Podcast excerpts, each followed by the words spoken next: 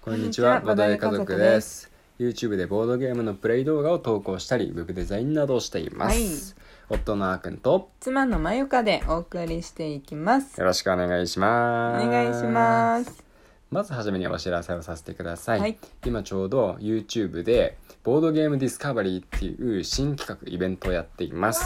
ボードゲーム系 YouTuber が自分のおすすめのボードゲームを全力でプレゼンしていくっていう面白い企画になっているのでぜひ覗いてみてください、はいい。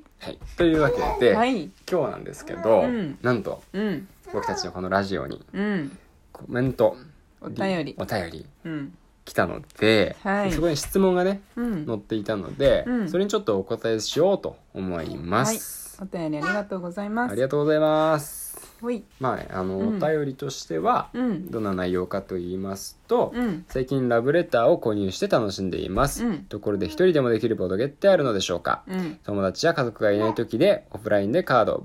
カードゲームやボードゲームをしたい時のおすすめがあれば教えていただきたいです、うん YouTube 登録させていただきましたおありがとうございま。ありす嬉しいねこういうのはね、うんうんうんうんはい、お便りも嬉しいし登録までしてもらえちゃって嬉しいですけども、がとうございますはいまあ、せっかくなのでこうできる限りね、うんお答えしていきたいなと思います、うん。ほい。はいままずね、うんこうまあ、ラブレターをされていらっしゃるんで、うん。まああんまりそんななんていうの重量級ボドゲとか、うんうん。っていうのを普段からする感じじゃないのかなって思うんですけど、うん。えっとまあ、今回、うんそうだねあのーちょっとお勧めしようとするのは若干あれかな中量級から重量級になってくるかもしれない、うんうんただその分ね、うんまあ、あのー他の人とも楽しめるものをチョイスしてますんで、はいぜひ参考にしてもらえればと思います、はいまず一つ目は、うん。えっとね「It's a Wonderful World うん。」えっと名前長いんですけど、んあのー略して「このすば」って言われたりしますねうんうんうん。多分このラジオでも一度お話しさせていただいたことがあるボードゲー多ムで、分いや遊んでるよ多分遊ラんでジるオであプやレイしてると思うあそうだっけかなり前だけそどっかそっ か、黙々とやった記憶があるうん、まず、うんそうこのゲームは、うん世界観がね、うんすごくって、うん多分男性のね、うん男子大学生の方なんで、うんあのすごくうんこう、まあ、やっぱり男のね、うんロマンっていうのは、うん多分共感してもらえると思うんですけど、うんまあそういうのが好きな人はね、うんもう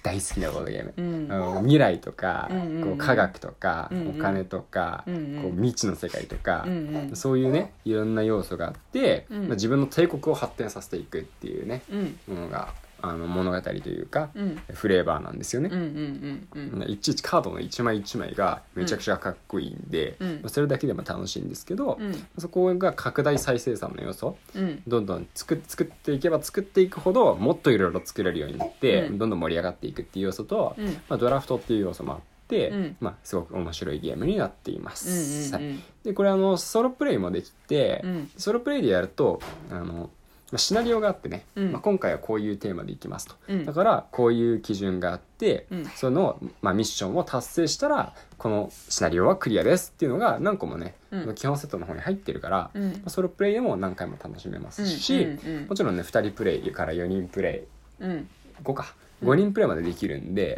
いつでも活躍できるボードゲームになってますうんでプレイ時間も45分っていうことになってるんで、うん結構ね意外と慣れればすっごいサクッと終わる、あそうそうそううん箱の大きさが結構重量級ボードゲームぐらいの大きさあるから、うん最初ね構えてしまうかもしれないんですけど、うん多分ねやってみればねすごい気に入ってくださるんじゃないかなと思います、うんうんまあ、一応ボードもあるんですけど比較的カードゲームに近いかなそうだねうんうんすごいいっぱいうんうんあーもう拡張もうちは入れちゃってるからうん多多いでももともとすごい多いよねもともと多いねうんううんんううんん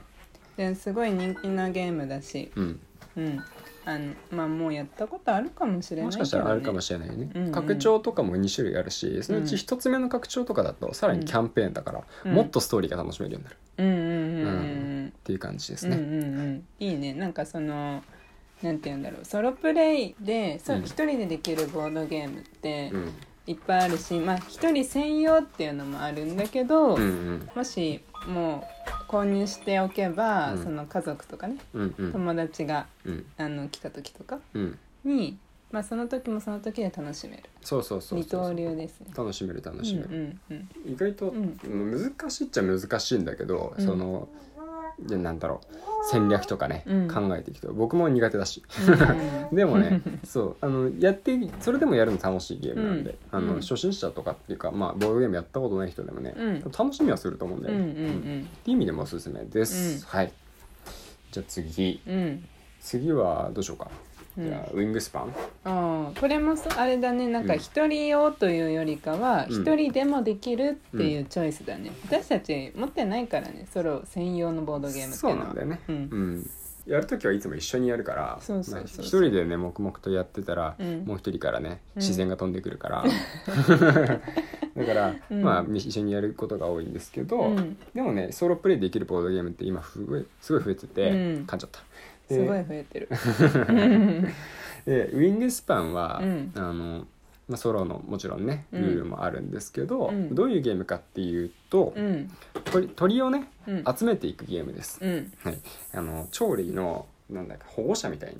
なんていうんだっけな名前保護区保護区うんに鳥を集めてうん鳥を保護していきましょうんう、いろんな餌をねあの手に入れて、うんそれで鳥を保護区に招き入れて、うんで増やせば増やすほどえ得点も増えていくし、うん鳥がねそれぞれ固有の能力を持ってるから、うんアクションをするたびにうん鳥が増えれば増えるほどいろんな効果がどんどんどんどんねいっぱいもらえるようになっていく。うんうんまあ、さっきの「It's a Wonderful World」と一緒で、うんまあ、ちょっと拡大再生産みたいなね、ねそういうう要素があったりするんだけど、うん逆にウィングスパンはうん最後になればなるほど、うんターンがね、うん少なくなっていくんだうよんね。うんうん初めは8ターンぐらいね、うん持ってるんだけどうん最後のターンは、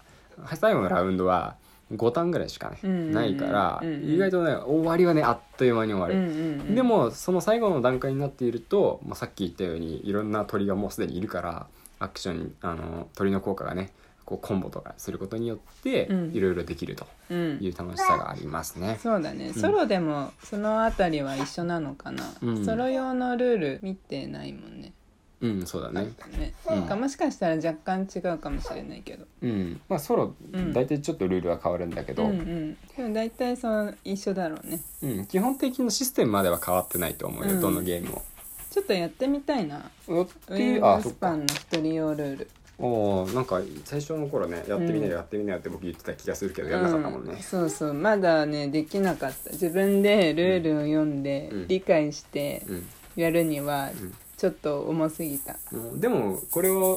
僕じゃなくてまゆかがルールを読んで僕に教えてくれたゲームじゃんそうそうそうそうそう、割となんかもういつだったか忘れちゃったけどねまだあんまり重量級やってない頃にそうだ買ねったよねうんそうそうそうそうう、んまあ重量級っていうイメージあんまりないんだけどねウィングスパンはまあねうんそうだねでもまあうんさっきの「It's a Wonderful World」よりはプレイ時間かかるかなうんちょっとシマルがおもちゃシャカシャカしててちょっとうるさかったかもしれない、ごめんなさうんすいませ んちょっとちょっとだけおもちゃ移動させたのではい続きやっていきましょうはいうん最後最後かなかな多う分ん時間的にそうかもしれない、うん、時間的に、えっとね、うん、うん、これはうん持ってないんですけど、うんちょっとまゆかがねそう前から気になっていたボードゲームで、そなんと一人ソロプレイ専用のううんボードゲームがあります、うんはい、これがね「登山」っていううんゲームですねうんであのこれはほんえーインディーズのゲームなんですよね、うあの商業用のやつじゃなくて、うんでもあのブースとかで買えるんで、うんよかったら見てみていただきたいんですけど、うんもう名前の通り山に登りますうん山に登っていろんな天気とかね状況とかうんある中で、それを予想してうんでうまく当てられたらどんどん登っていけるけど、うんやっぱり当たんないとねあの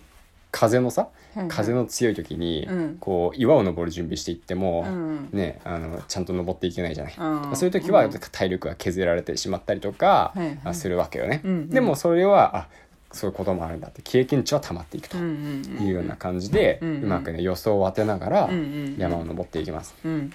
で頂上までつかなくても、うんこれもう体力的にやばいなって思ったら、うんうん途中で下山することまできうる、んうんでなんか調子に乗ってね、うん登りまくって体力やばいのに登りまくって、うんうんで体力尽きてしまったらどうなるのかと、うんもしくは降りてる途中にねうん降りきれずに体力尽きてしまったらどうなるのかっていうと、うんまあ、そこはね、うんあのボードゲームですし、はいまあ、親切設計なんでね、はいあのちゃんと救助が来てくれます、 はい、ご安心してねはい登山していただければと思いあまあす。よかった大丈夫大丈夫、うんだけどね、まあ、そんな調子にねうん乗ってしまうと、まあ、マイナス点とかもあるんで、うんできる限りねそんなことにならないようにちゃんと体力をね、うん調節して、うんな登っていきましょうっていなうるほど感じですね。なるほどね、うんずっと私あのこれ去年ゲムマ秋うん、気になってて、うん、あの買おうって思ってたんだよねゲムマ秋で、そうだったうね。んだけど売り切れちゃっててねねあっという間だった。うんあっという間に